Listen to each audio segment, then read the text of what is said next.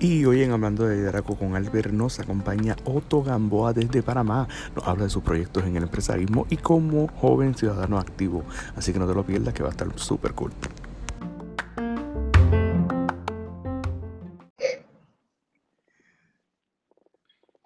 Y ahora sí, regresamos y muy buenas noches, queridos amigos, y bienvenidos a otro episodio más de Hablando de Liderazgo con Albert. Hoy es una noche muy especial donde vamos a continuar aprendiendo sobre liderazgo. Y hoy me acompaña alguien muy especial, eh, es Otto Gamboa. Eh, si ustedes me siguen por las redes, este, yo he tenido dos viajes súper espectaculares y súper cool. Eh, uno de ellos fue a Japón y uno de ellos fue a Malasia. O sea, los dos viajes que tuve a Asia uno de mis partners y uno de los que me acompañó en esta travesía y me aguantó y me soportó fue este caballero que está aquí. Nos, nos, guarda ¿verdad? Una, una, relación y un aprecio que le tengo muy, eh, muy grande a este gran amigo desde Panamá. Y, y, lo quise invitar hoy al programa. Este, nos conocemos obviamente por la JCI, una organización que, que, tiene como misión ofrecer oportunidades de desarrollo que preparen a los jóvenes para crear cambios positivos. Eh, y eso es uno de los beneficios, ¿verdad? Y, y, uno de los privilegios que tiene esta gran organización, de que más allá del trabajo que tenemos en la organización, poder crear amigos este, en diferentes partes del mundo. Y hoy me acompaña Otto Gamboa desde Panamá. Otto, además de ser el vicepresidente internacional de esta gran organización, también este, tiene una clínica de odontología, es un gran empresario, locutor también, ¿verdad, Otto? Sí. Y Otto, ¿qué, qué, qué no he dicho de ti? bueno, que tengo familia, tengo esposa, estoy casado Ay, una familia años. Hermosa. Tengo dos hijos, un niño Maximiliano de cuatro años y Abigail de un año y medio, casi dos años. Eh, ¿Qué más puedo decirte? Bueno, tengo otros negocios, Albert, también. Tú sabes que uno va Super. emprendiendo, va haciendo más cosas. Eh, después del viaje que mencionaste a Japón, quedé con, con, con, con esa, esas ganas de poner un negocio de máquinas expendedoras, vending machines. Y oh, bueno, nice. ya, te, ya, tengo cuatro expendedoras de, de, pastillas, candies y también tengo de café. Y ahí vamos, ¿no? Poco a poco vamos implementando más negocios. También tengo un negocio de de distribuir insumos médicos, que tú sabes ahora también con la pandemia se necesita mucho esto lo que es las mascarillas, guantes, jeringuillas, todas estas cosas. Entonces, ya yo el negocio, la, la distribuidora la tenía antes, lo que hice un cambio también por, por pandemia para adaptarme y la, la pasé a e-commerce, a comercio electrónico, ¿no? Para que puedas comprar eh, los insumos con tu tarjeta de crédito online y te lo llevamos a domicilio. O sea que uno tiene que reinventarse, es así. Y bueno, nunca, nunca dejo de, de estar en cosas y, y, creando negocios, tú sabes. Espectacular. Oye, y ya que estamos hablando de, de, de negocios, ¿de dónde surge eh, esto de comenzar? Esto tiene una vida en la familia. Eh, ¿Dónde comienza esta experiencia de, de, comenzar a emprender, de comenzar a desarrollar eh, en el área del, del negocio, no? Muy buena pregunta, Albert. De verdad que eh, me, desde niño, desde chico, yo a, a, los ocho años empecé a trabajar los veranos cuando salía de la escuela, en vez de, y no estoy criticando a nadie, en vez de ir a la playa, al río, donde la abuelita, en el interior, se, se, se, pasa mucho eso, ¿no? Que se va al verano a, a, la, a, la, playa, en el interior. Yo me iba a trabajar o bueno, también a jugar por 8, 9, 10 años eso pero jugaba en el negocio con mi mamá. Mi mamá tenía una farmacia popular eh, y tenía una, teníamos ya una clínica también popular. Popular es porque los precios eran, tú sabes, mucho más accesibles, ¿no? Porque se ganaba okay. por volumen, por volumen, no por no tanto por el precio de cada una de, de las personas que vayan. Pero sí, empecé ya a los 8 o 9 años vendiendo los periódicos, eh, eh, sacando las copias, oh, sacaba las copias rápido. y me ganaba un porcentaje y ahí fue aprendiendo, ¿no? Wow, o sea que desde pequeño estás envuelto en, en, en estos asuntos eh, de los negocios. Algo que siempre me ha llamado la atención eh, es la clínica uh, odontológica. ¿De dónde surge? La clínica Los Portales, ¿cierto? Sí, ¿De dónde surge eso? Sí, Ajá. la clínica también es más de medicina general, pero tiene odontología, tiene laboratorio. Ah, eh, o sea que no, sí. no, es odontología, siempre pensaba que era de los no, dientes. No, no, no, oh. no, es de todo, de todo en general. Eh, bueno, esa idea wow. fue de mi papá con otros socios. Hace la, el, la primera tiene 23 años de haber sido eh, fundada y lo que la hizo diferente también es que la, son 24 horas. O sea, tiene todo un movimiento de un hospital, pero en una clínica más chica, ¿no? Un espacio más chico. Entonces te puedes imaginar la logística es más complicada, pero, pero sí, sí, sí dio resultado, ¿no? Porque mucha gente no entiende que nuestras capitales de, de América, por lo menos acá en Panamá, es 24 horas. La gente trabaja en diferentes horarios, todo lo que son call centers, todo lo que es, todo lo que son servicios y salen a diferentes horas. Entonces, en vez de ir a un hospital más grande que te van a cobrar un poco más, nosotros cubrimos entonces esta necesidad de, de, urgencias menores o cuando te sientes mal y, es una hora que ya no está abierto lo demás. Así que eh, cubrimos, eh, fuimos a ese mercado y, y lo estamos, eh, le, estamos dando el servicio, ¿no? y has tocado un tema un poquito medular dentro de esta crisis pandémica. Y cómo, cuéntame toda esta experiencia de momento cuando te enteras que hay una pandemia, cuando te enteras que hay que tener unas regulaciones. Eh, ¿Cómo fue esta situación y cómo lo, enfrentaron al principio? O sea, cuando todo comenzó, eh, eh, ¿cómo lo tomaste? Sí, eh, a todos nos impactó, te puedes imaginar. Obvio. es fuerte, fuertísimo. Este, mm, por ejemplo, ya como te mencioné, mi negocio en la parte de salud, nosotros no hemos cerrado nunca.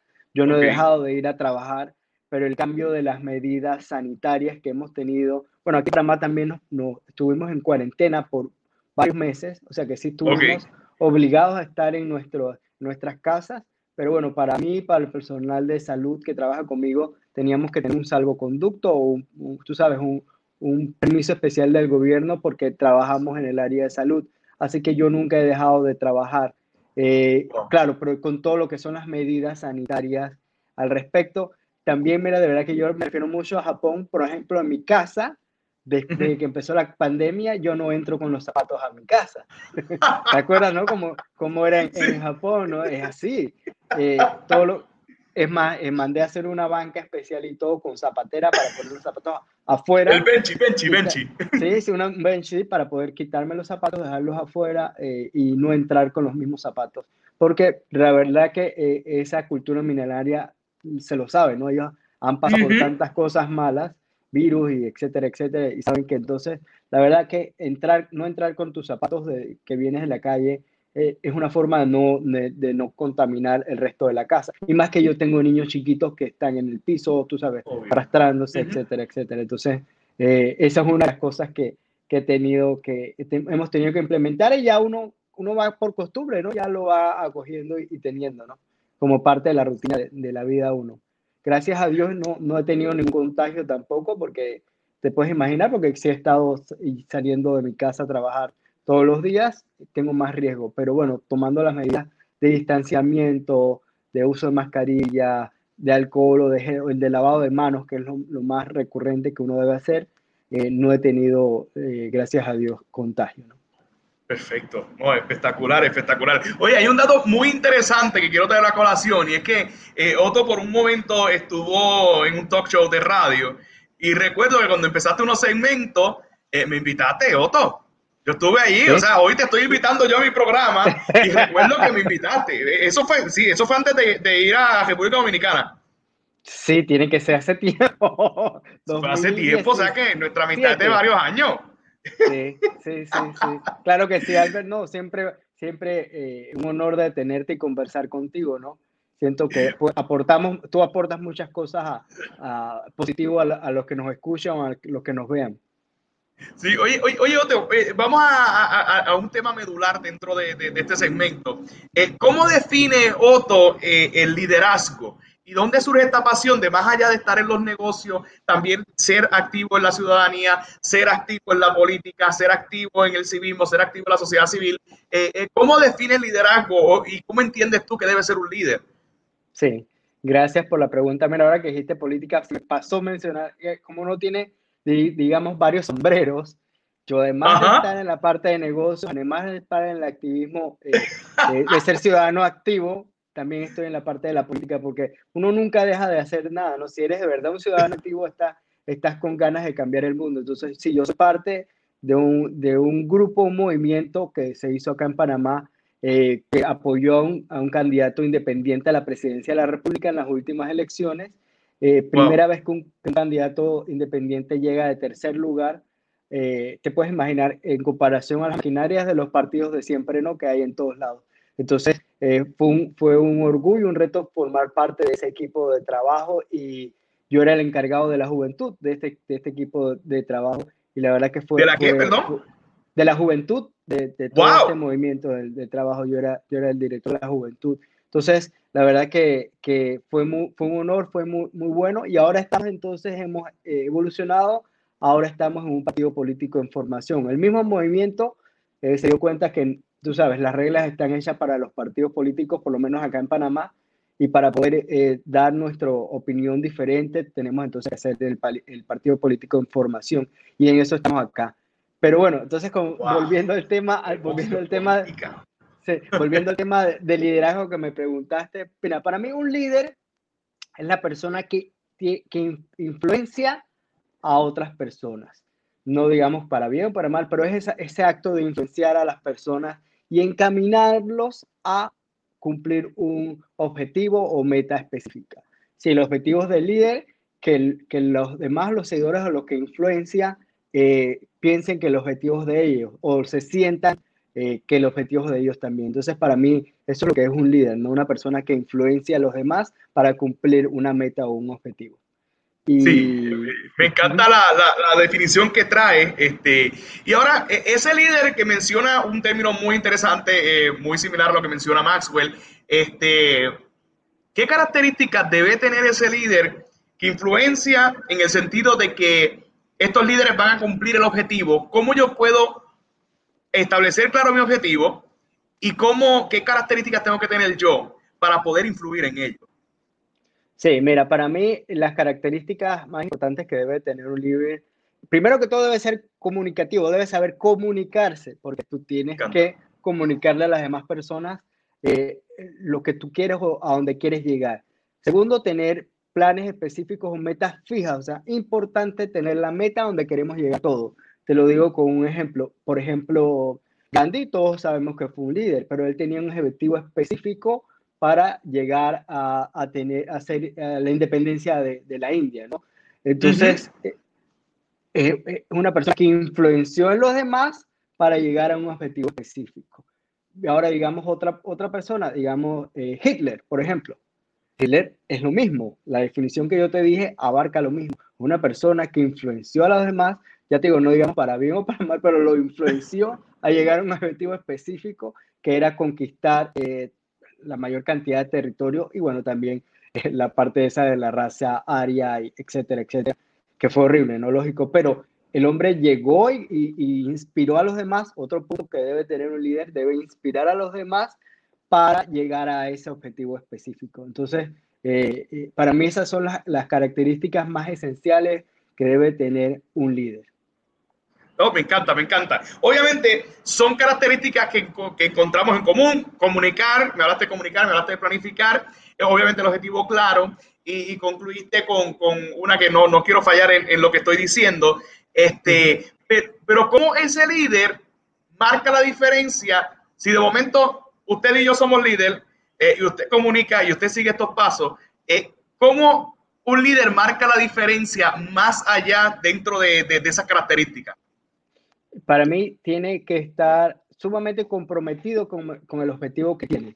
El compromiso también es muy importante en un líder, eh, Albert. O sea, no, no es solamente, bueno, yo quiero llegar a eso, vamos a ver cuándo llegamos. No, él ya lo ve, lo ve como algo que lo va a llegar a hacer y lo tiene planificado para llegar a O sea, tiene que estar comprometido con ese objetivo, eh, te puedo decir? De corazón, alma, esfuerzo para poder llegar a a este objetivo específico, ¿no? Entonces, para mí eso también es una cosa sumamente importante que se me olvidó mencionar, pero es así. Y también, bueno, el carisma que debe tener un líder, que ahí llegamos a la, a la pregunta de que uno puede aprender a tener carisma, uno no debe, puede aprender, uno nace con el carisma. A mi forma de ver, uno nace con el carisma para ser líder. Todo, todas las demás cosas se pueden ir aprendiendo, pero esta parte, yo sé que tú sabes que tú ves a un niño que, tiene algo diferente a los otros niños y que hace que los otros niños les hagan caso o, vayan a un, a un, objetivo específico. Entonces, para mí sí nace esa parte del carisma que tienen los líderes, ¿no? Oye, y dentro de este proceso de, de, liderazgo y de ejercer el, el, el liderazgo, valga la redundancia, o ser líder, eh, uno se encuentra constantes retos, constantes obstáculos. Eh, inclusive, podemos tener un objetivo y de momento por situaciones que acontecen, eh, cambia nuestro objetivo e inclusive podemos tener este, influencias donde laceran o lastiman nuestro proceso para poder continuar o, o implementar ese objetivo. ¿Cómo el líder debe afrontar esos retos? es, es, es, complicado, ¿no? Porque, porque eh, siempre te van a salir problemas o cosas que, que te, te van a echar para atrás. Sí, que va a pasar. O sea, si fuera fácil, todo el mundo lo, lo haría, Albert. Y es así, es la verdad. Entonces, eh, es esa constancia y ese compromiso, vuelvo a la palabra compromiso, que tiene la persona con ese objetivo para poder, para, para poder llegar al mismo, ¿no? Entonces, eh, para mí esa es la diferencia que, que, que, que, hace de una persona que tiene un, un, sueño, por ejemplo, que quiere hacer algo, al que lo lleva al hecho a, a tenerlo o, o, hacerlo acción, ¿no? Sí. Oye, yo creo que eh, todo lo que has hablado y, y, todas las definiciones te estás describiendo este, eh, a ti mismo, ¿verdad? Eres un, un, un líder eh, al cual emulamos, ¿verdad? Y, y, queremos algún día ser como Otto. Este, obviamente dentro de, de, cada característica que nos distingue y singularidad, ¿no? Eh, ahora, ¿cómo, Otto, dentro de los proyectos que ha logrado, dentro de los logros que ha obtenido, ha afrontado la adversidad o ha afrontado las situaciones adversas, eh, valga la redundancia, que vienen de momento? ¿Algún proyecto, alguna anécdota que de momento, fíjate, de esto lo aprendí, de, de, de, este proyecto, de esta situación aprendí esto, de esta otra situación aprendí esto? O sea, ¿cómo eso fue formando ese líder que hoy día tú defines, eh, que prácticamente te describe, que sabe comunicar, que sabe planificar, eh, que sabe el destino hacia dónde va. Eh, eh, ¿Cómo lo has afrontado? Sí, mira, por ejemplo, en la, en la, organización, la JCI, en la Cámara Junior, he hecho muchos proyectos, muchos programas. La verdad es que eh, tengo 11 años, el otro año voy para 12 años en la organización. Ya es mi último año, tú sabes que hasta los 40 años. Pero, pero, pero sí, un, ah, es complicado, ¿no? De verdad que, que para mí, te digo la verdad y, y, lo digo abiertamente, lo más difícil es lidiar con las personas. Pero hay un dicho, ¿no? Hay un decir que, que si quieres que si quieres llegar rápido, ve solo, pero si quieres llegar más lejos, tienes que ir acompañado. Y es así, es totalmente cierto, Alberto. Para poder llegar a un objetivo más grande, a cumplir un objetivo, tú tienes que colaborar, a las demás, colaborar con las demás personas. O sea, tienes que hacer un equipo de trabajo, lo aprendí mucho en, en, la organización, que te ayude entonces, porque tú mencionaste que yo soy un líder y de verdad te lo agradezco, pero, pero yo tengo muchísimos eh, problemas y cosas que no cumplo, que no llego a, a, tener. Por ejemplo, aprendí en la organización a planificar. Yo antes de la organización, te digo la verdad, yo no planificaba. Entonces aprendí a que uno tiene, antes de llegar a, algo, planificarlo, hacerlo. Eh, por ejemplo, nosotros hicimos un proyecto muy bueno. En, al principio, wow, hace, en el 2012 hicimos un proyecto, una comunidad acá en Verao. Yo empecé en el 2012 en la organización. Imagínate. Yo, ya, yo estaba liderando un proyecto en, de comunidad, en una comunidad en Verao indígena, eh, en, en, el río Bayano. Tuvimos que ir en, en, barco, en lancha para poder llegar. Y eh, no solamente era llevarle regalos de Navidad, casualmente fue para diciembre, sino yo le di un giro, ¿no? Diferente. No solamente, tú sabes, llevarle cosas, felicidad, sino también que ellos también aprendan a hacer. Entonces, les llevamos capacitaciones eh, para que ellos pudieran poner sus propios negocios porque hacían este tipo de manualidades muy bonitas, indígenas, pero no sabían cómo venderlas o cómo comercializarlas. Entonces, les llevamos capacitaciones para que ellos aprendieran y, ellos mismos ya entonces después hicieran la, las capacitaciones pensé que, que iba a eh, tener eh, más, se iban a ser más reacios, pero estaban mucho más contentos de eso que de que le lleváramos pastillas o regalos a los niños. No sé si me explico. Wow. Eh, uno le lleva felicidad, es verdad, es algo simbólico muy bonito, pero eso es de momento, ¿verdad? Ya después de un mes se pierde un poco eso. Entonces, pero si le llevas algo en concreto que ellos de eso puedan aprender y a usarlos para ellos eh, desarrollarse, creo que es, es, es a, a, largo plazo. Entonces, la verdad que fue una de las cosas más bonitas eh, eh, que, que, viví en, en, un pro, en, un proyecto que tuvimos en comunidad, ¿no? Como, como el agradecimiento eh, por algo que, que, yo llevé en general. También llevamos una feria de salud, por ejemplo, o sea, varias cosas, no era, eran varias cosas en una, pero, pero lo que más les llegó, lo que más les gustó, era eso, ¿no? Y uno piensa que, que con estos gobiernos que tenemos aquí en Latinoamérica que, que, que le dan nada más el pescado, ¿no? A, al pueblo y no les enseñan a, pescar, piensas que el, pueblo está acostumbrado a nada más una cosa, pero no, ellos, todo el mundo quiere ser autosuficiente, todo el mundo quiere poder ellos mismos eh, mantenerse y echar para adelante su familia. Entonces, una anécdota muy bonita de tantas que te puedes imaginar en 12 años que, que, que tengo de, en la organización. Wow. También, también te puedo contar otra cosa, mira, eh, me acordé ahorita que lo, que lo mencionaste, nosotros tuvimos también el programa, no sé si allá en Puerto Rico lo tienen de TOIP, Ten Outstanding Young Persons Persons, sí. Los jóvenes sobresalientes. La verdad que aquí en, Panamá lo llevamos por muchos años. Eh, actualmente lo está haciendo, pero se, se, llevó por muchos años y es una cosa hermosísima que tiene la organización eh, de reconocer a estos 10 jóvenes sobresalientes de tu país. Que, que, la gente entienda que no solamente lo malo no solamente a lo de los jóvenes, ¿no? que hay jóvenes que están haciendo las cosas bien y que hay que darle ese espaldarazo en la espalda y lo estás haciendo bien y, y, y, sé, vamos a decir, como tú dices, un ejemplo para, para los demás jóvenes para que se atrevan a hacer las cosas.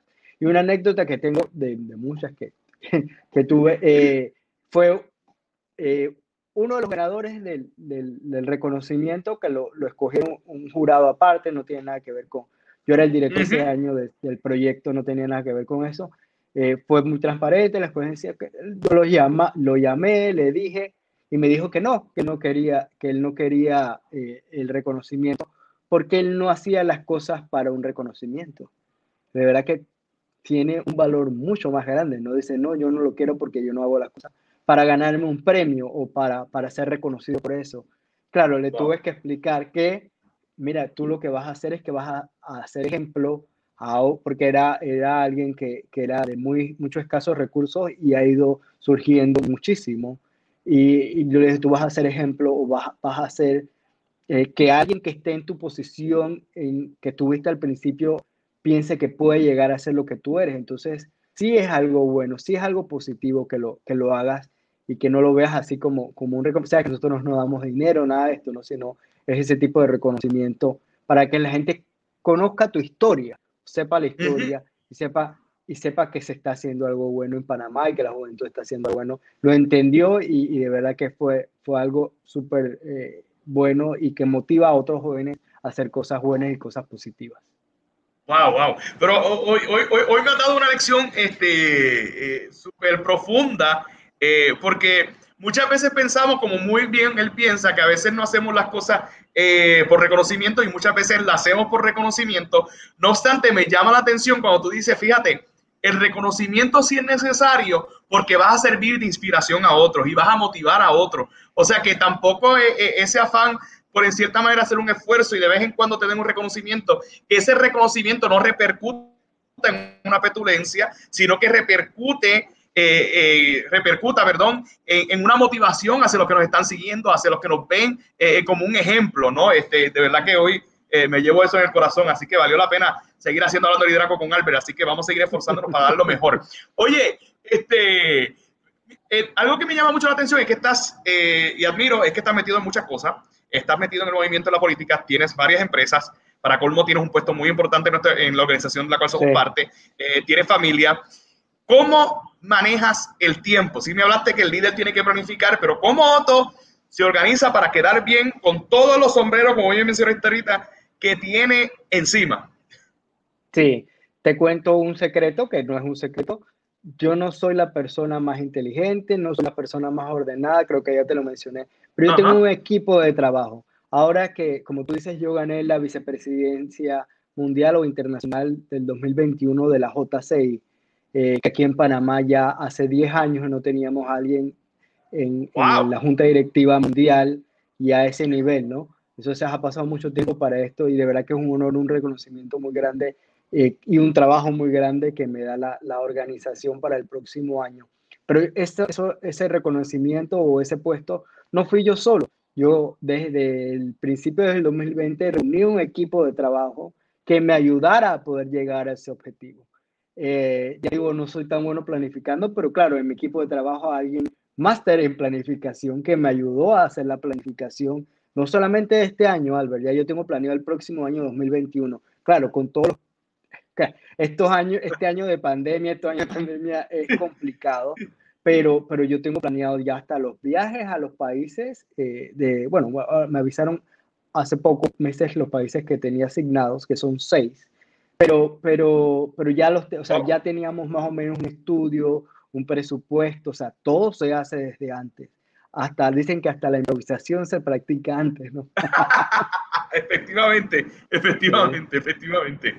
Entonces, para mí, ese ha sido el secreto, ¿no? Eh, de, de, de, los éxitos, también en la parte del trabajo, también yo me rodeo de personas, yo no sé nada de, por ejemplo, mercadeo, yo tengo, yo tengo una persona encargada de mercadeo, de recursos humanos, yo tengo a alguien encargado en recursos humanos, entonces, y busco a los mejores, ¿no? Para que sean parte de mi equipo y que, y que lleven mis empresas a, a, buenos niveles, ¿no? Yo, eh, sacando cuenta, tengo más de 100 eh, personas, eh, colaboradores o personas eh, que, temporales que, que, trabajan o que viven de, de lo que son eh, todas mis empresas. Entonces, sí, es un equipo de trabajo grande aunque no se vea y, y, de ahí te puedes imaginar, cada uno tiene familia y todas dependen entonces de, de, de las decisiones que nosotros tomamos, ¿no? Entonces, de verdad que... Déjame ver si entendí. O sea que para todos los proyectos eh, los cuales estás emprendiendo, no necesariamente la J6, sino toda esta gama de proyectos, eh, sí tienes un equipo de trabajo que prácticamente te asiste en cada uno de ellos. Sí, así mismo. Wow, o sea, o sea que obviamente no, no trabajas solo, eh, sino que, que, el éxito, como muy bien mencionaste, es como el líder, el líder no es, no es un llanero solitario. Oye, entonces, ¿cómo, ¿cómo te proyectas o cómo planificas o qué recomendaciones o tips nos puedes dar eh, para proyectarnos hacia el futuro? Porque yo creo que si en algo eh, muchas veces fallamos en la procrastinación o en la falta de planificación, que es algo que aprendemos en la J6, la importancia de poder planificar, de poder trazar un plan de acción. Eh, ¿Cómo pudiéramos trasladar eso eh, y ponerlo en nuestra vida personal, en todos los proyectos que, estamos emprendiendo? Yo también me apoyo mucho en las herramientas virtuales, eh, todo lo que son, tú sabes, Google Cal Calendar, todo, todo, el calendario de, del celular, la, las todas las reuniones que tenga específicas están en mi celular, en las horas, en el tiempo. Entonces, eh, apoyar mucho en eso, ¿no? También, ya te dije, yo me, de, de mi casa, yo me casé con una persona sumamente ordenada, sabiendo que yo no era tan ordenado. Y, y, y, ella dos años, por ejemplo, te voy a dar un ejemplo, ella, mi esposa dos años antes planificó la boda. O sea, la tenía tan planificada que, que, que sabía todo. Eh, y la boda fue en un mes que aquí en Panamá llueve mucho, por ejemplo. Te voy a decir, y ella ya tenía un plan A, B, C y D de la boda, si, si llovía, si no llovía, sí. Eh, y fue en un lugar, ponte que un club de golf, que con los campos verdes muy bonitos. Eh, tenía las mesas afuera para, para el, evento, pero también ya tenía mesas adentro, eh, bajo techo, con, con aire acondicionado, por si llovía. Y llovió. O sea, ya te digo, tienes que tener todo planificado, tener plan A, B y C para todo hasta para un evento social.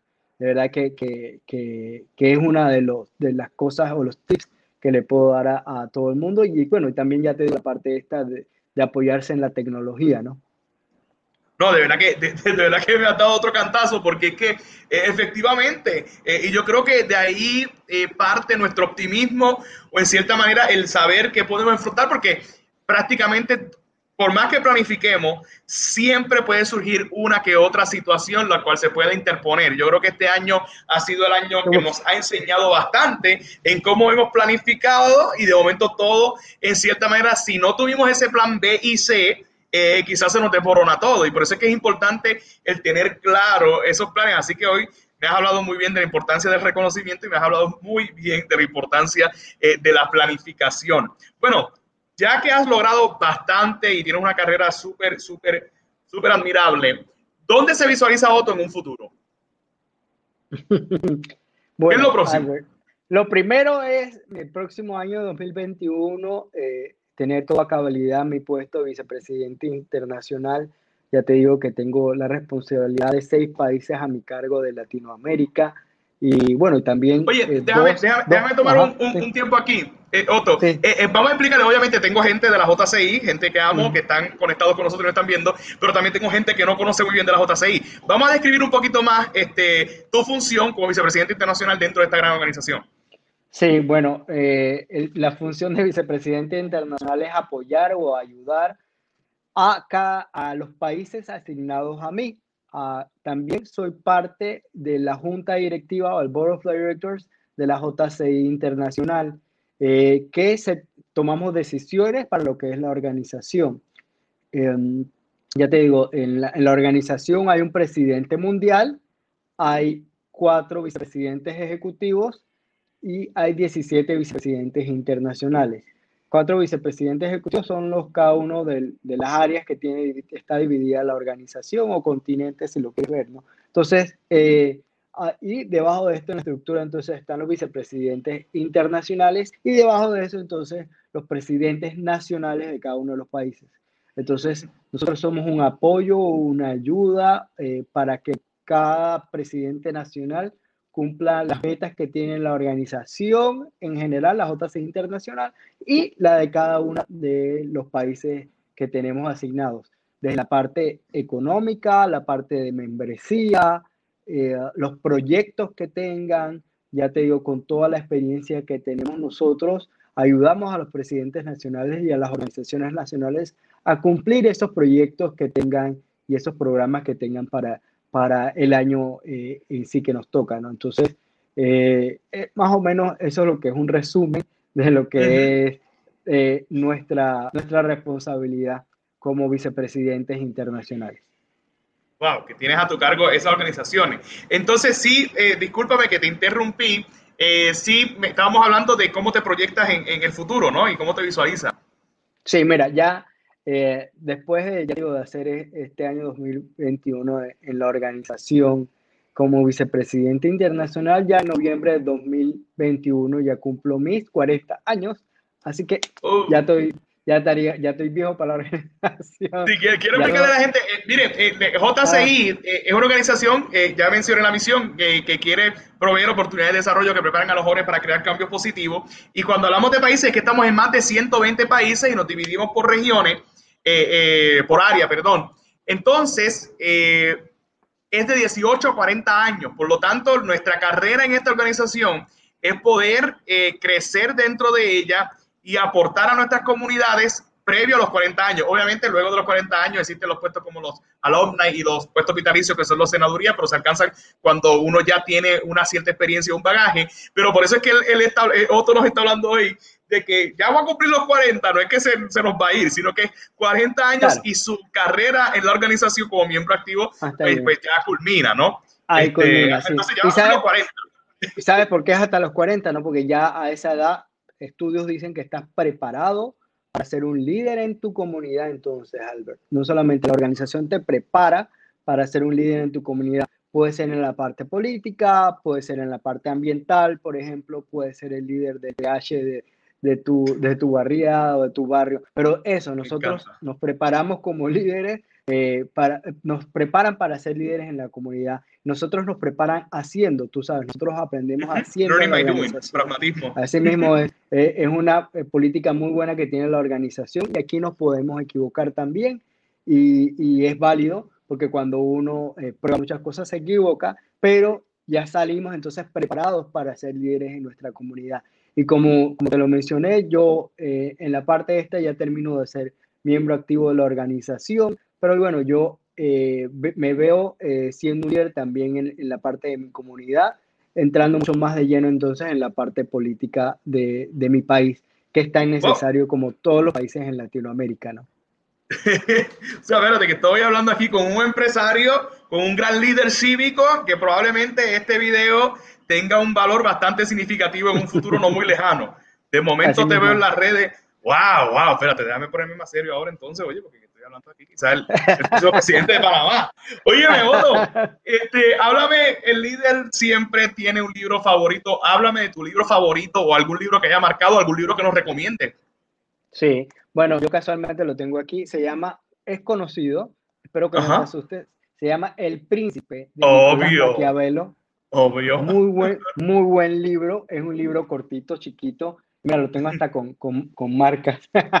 Oye, mira eso. Que, que, más me han llamado la atención. Eh, de verdad que es un libro diferente que te habla mucho de lo que es todo el arte que es la política, ¿no? Y todo lo que es eh, el sentimiento humano y, la forma de cómo se comporta la gente. Bueno, esto era hace mucho, mucho tiempo, ¿no? Pero, pero todavía mantenemos ese, algunos tipos de comportamientos malos que, que, que tenemos como seres humanos y, y me, me, gusta mucho porque es un libro totalmente diferente a lo común de los libros de motivación o de política, tú sabes, ¿no? Es un, libro, es un libro totalmente diferente y que dice... Y es un clásico, es un clásico de la literatura. Totalmente, sí. El príncipe de Nicolás Maquiavelo. Me encanta, me encanta. Oye, entonces, eh, hablando de, de, de, los temas de los libros, hablamos, yo, yo, también soy fiel creyente del entretenimiento de los líderes, que los líderes, más allá de todo el trabajo que tienen, tienen que sacar tiempo para sí. Eh, háblame de tu pasatiempo favorito. ¿Qué hace Otto cuando por fin descansa de la JCI, de, los, de las empresas, de los negocios, de la política? ¿Qué hace en su pasatiempo? Bueno, mira, aquí te tengo, te tengo un, un, una pista. No sé si ves mi silla. Ah, esto es una, sí. esto es mi hermano de seguro que va a entender todo eso, sí. sí, yo, a mí me gustan mucho los, los juegos, los videojuegos. Eh, me gusta para desestresarme. Bueno, y ahora ya tengo la oportunidad de jugarlos con mi hijo ya de cuatro años oh. ya puedes jugar algunos juegos, ¿no? Porque te puedes imaginar, hay otros que no son, sí, sí, sí. no son para niños tan chiquitos, pero sí me entretengo mucho con la parte de los videojuegos, como joven que todavía me, me siento joven. y, y, y, y eso pues, también la parte de las películas, todo lo que es Netflix, todo lo que son. Cuéntame, cuéntame, ¿qué, está, ¿qué, hay en Netflix? ¿Qué hay en Netflix? ¿Alguna película que haya marcado tu vida? Obviamente todos tenemos películas favoritas, pero, pero quiero preguntarte por Netflix eh, en el contexto de alguna serie o película, el uh -huh. cual envuelva algún factor de enseñanza. Eh, Total. Porque obviamente si, si, me ponen a hablar a mí de Netflix, yo hablo de todas las películas, pero ¿de, de, de cuál de ellas has aprendido? Eh, la, la, serie que más me ha gustado, he visto varias, no te puedes imaginar. Okay, okay, pero la que, más me, la que más me ha gustado eh, se llama The Crown, La Corona. Oh, Dios, sí, está trending eh, ahora mismo. Que, que, está trending ahora mismo porque la cuarta temporada viene, viene con, con Lady Diana. Diana, con la princesa uh -huh. Diana. Y la verdad que, que las tres temporadas anteriores eh, han sido para mí magníficas, todo lo que es la fotografía, llevado al punto en escena, eh, los actores que todos son británicos, bueno, menos el que hizo Churchill, que es un actor eh, norteamericano famoso, pero no me acuerdo el nombre, pero, pero sí, la mayoría, o sea, han hecho un, un cast totalmente eh, de allá de Inglaterra, o sea, todo un, un, estudio, una cosa. Es más, cada capítulo de la última temporada de The Crown costó 1.3 millones de dólares, o sea, te puedes imaginar con ese gasto o esa inversión que hace Netflix, tiene que ser una serie que valga la pena ver. Pero, pero como te dije, tiene, tiene muchos líderes, empezando por Winston Churchill cuando fue, cuando fue presidente y todo, todo, todos los problemas que tuvo que, que liderar y los discursos de Winston Churchill. Eh, lo, sí, que son muy famosos. Se citan, en muchos muy, libros de liderazgo se citan a Winston Churchill. En, en, la serie lo tienen unos matices muy buenos. Y bueno, lo que es la reina, lógico, la reina eh, madre que, que eh, es muy, muy sabe llevar lo que es el poder eh, eh, y, y, toda la responsabilidad que es, es del gobierno y la religión, o la jefa de la parte religiosa wow. y del gobierno de, de, exacto, de Gran Bretaña. Entonces, de verdad que, que para mí es una de las series que recomiendo con los ojos cerrados que la vean, y más ahora que entonces que entra Diana al, al, al ruedo y, y, y sí, yo, yo, creo que, yo, creo que, esa tuvo. serie tomó tomó un auge ahora, ahora, porque yo recuerdo que sí. yo la vi hace cuando, cuando salió al principio y, y en un momento sí. porque alguien me lo había recomendado eh, y obviamente sí. no me convenció, pero ahora que todo el mundo la está viendo por ah, obviamente este, este, season que sale, pues ahora todos queremos verla y estamos en esa. Este, oye, Otto, y, y, y, alguna experiencia memorable? ¿Alguna experiencia, obviamente mencionaste dos eh, dentro de la JCI y dentro de este proceso de liderazgo, pero alguna experiencia que haya marcado tu vida eh, eh, para siempre y haya envuelto una enseñanza eh, para toda la vida. Mm, bueno, eh, bueno, como ya, ya te digo, voy para 12 años en la organización. También la experiencia es en la organización y no, no es una cosa tan, pero bueno, te, te voy a contar, me marcó muchísimo porque en el programa este de, de jóvenes sobresalientes o el TOY que te digo que hacemos todo, todos los años, aquí hacíamos todos los años aquí en Panamá. En mi año de director del programa Jóvenes Sobresalientes, yo quería que fuera de todo el país, o sea, que no fueran solamente jóvenes de la capital o cercanos a la capital, sino que fuera de todo el país lo mayor, la mayor cantidad posible. Y para eso entonces tú tienes que llevarle el mensaje a todos esos lugares. Eh, yo tuve, hice una gira de medios por todo el país eh, hablé por más de 30 emisoras de, eh, de radio. Eh, y, y, también estuve en, las, todas las televisoras que tiene Panamá. Para ese tiempo creo que eran ocho televisoras o canales de televisión de Panamá. Está como la de Universe, mira eso. Sí, y bueno, en una de, yo llevaba el mensaje de lo que era la organización, que era la JCI, y también en el poco, el poco espacio que me daban hablaba del programa de jóvenes sobresalientes y que estábamos buscando este tipo de jóvenes sobresalientes, ¿no? Ya eso, eso es lo que era el mensaje. Eh, eh, pero unos, unos años después de, de, esto, de que yo hice esta gira y todo esto, digamos como tres años después creo que fue, se me acerca un una miembro de una organización de la JCI, David. David queda en Chiriquí, es un área, el área más pegada a Costa Rica aquí en Panamá. Eh, yo soy de acá de la capital, ¿no? que es más al centro del país. Lo que te digo que se me hace que me dice la muchacha, eh, eh, yo quería conversar algo contigo, yo dígame en qué le puedo ayudar. Me dice, usted sabe que yo entré a la organización por usted. Pero si yo la, yo la estoy conociendo ahorita, o sea, primera vez que la, de verdad, primera vez que la... dice, sí, lo que pasa es que usted se acuerda que hace unos años usted estuvo en la radio eh, hablando de la organización. Yo dije, sí, ah, sí, sí, me acuerdo. Y, y contó que yo estaba en un área alejada, no solamente de Chiriquí, sino era una montaña adentro. El mensaje llegó y, me caló, me, o me hizo sentirme de que yo quería ser parte de esa organización donde usted estaba. Entonces, de verdad que nosotros tenemos que valorar y saber que un mensaje como este que estamos haciendo ahorita mismo puede llegarle a tanta gente y que puede transformar tantas vidas que uno, uno no sabe la vida que, que tiene. Entonces, siempre llevar ese mensaje positivo y, y, que la gente se sienta feliz y, con esto. Entonces, esto es una anécdota muy bonita que tengo, que, que, que mira que no se la había contado a nadie ahora que lo pienso, eh, y que es bueno contarla. ¿ves? Mire eso, mire eso, mire eso, mire, para ir cerrando ya esta noche tan espectacular y estrellada como la, que tengo ahí atrás, la estrellita, este, y esta velada. Otro, ¿algún pensamiento con el cual quiera cerrar hoy? este, que le quieras dejar a los que nos están escuchando y nos están viendo. Sí, bueno, que, que ahora en esta pandemia y en todos los problemas que tenemos, el estrés que tenemos, busquen ser siempre positivos en la vida. De verdad que a mí me ha ayudado muchísimo esta parte de, de ser positivo, porque todos tenemos problemas, eh, todos tenemos eh, sí, vicisitudes, etcétera, etcétera, pero, pero siempre buscar eh, ser lo más positivo en la vida y te va a llevar y, vas a ir mejorando en todo. Ay, me encanta, me encanta. Mire, Otto, si alguien te quiere invitar a, para que vayas a un live como este, o si alguien quiere tenerte en alguna conferencia, obviamente dentro de otra agenda, ¿dónde la gente te puede conseguir o dónde pueden contactar a Otto para, o si alguien va para más y quieren visitar a Otto, ¿verdad? Oye, Otto es, decir, no, yo conozco a Otto, o sea, cuando yo llegue al aeropuerto ahí al PTY, voy a decir, no, yo conozco a Otto, Otto es mi amigo, así que me... Pasa, ¿Dónde la gente te consigue? Eh, eh, al VIP te iba a decir que pase VIP, como me conocen. Pero sí, eh, me, pueden, me pueden conseguir en redes sociales, Albert, así mismo como arroba Otto Gamboa, Otto con doble T y Gamboa. así me pueden buscar en todas redes, Facebook, Instagram, Twitter, TikTok, que ahora estamos de moda con el TikTok. Oh, TikTok, obvio. Sí, sí.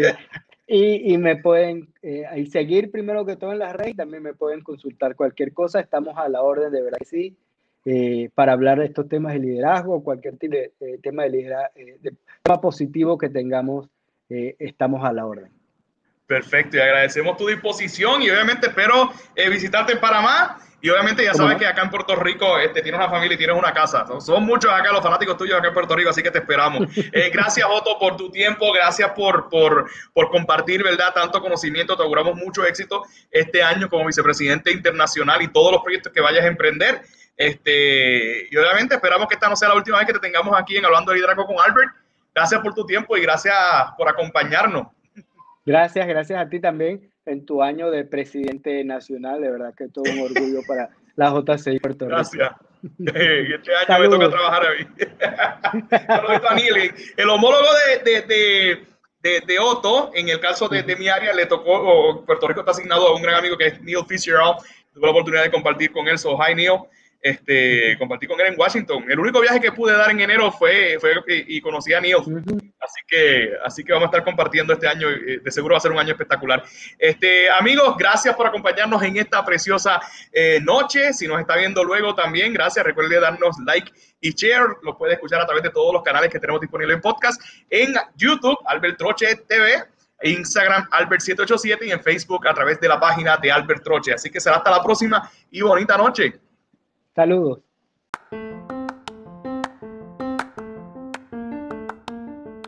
Y eso fue todo por hoy, amigos. Gracias por escucharnos y recuerde que estamos todos los lunes en Hablando de Liderazgo con Albert.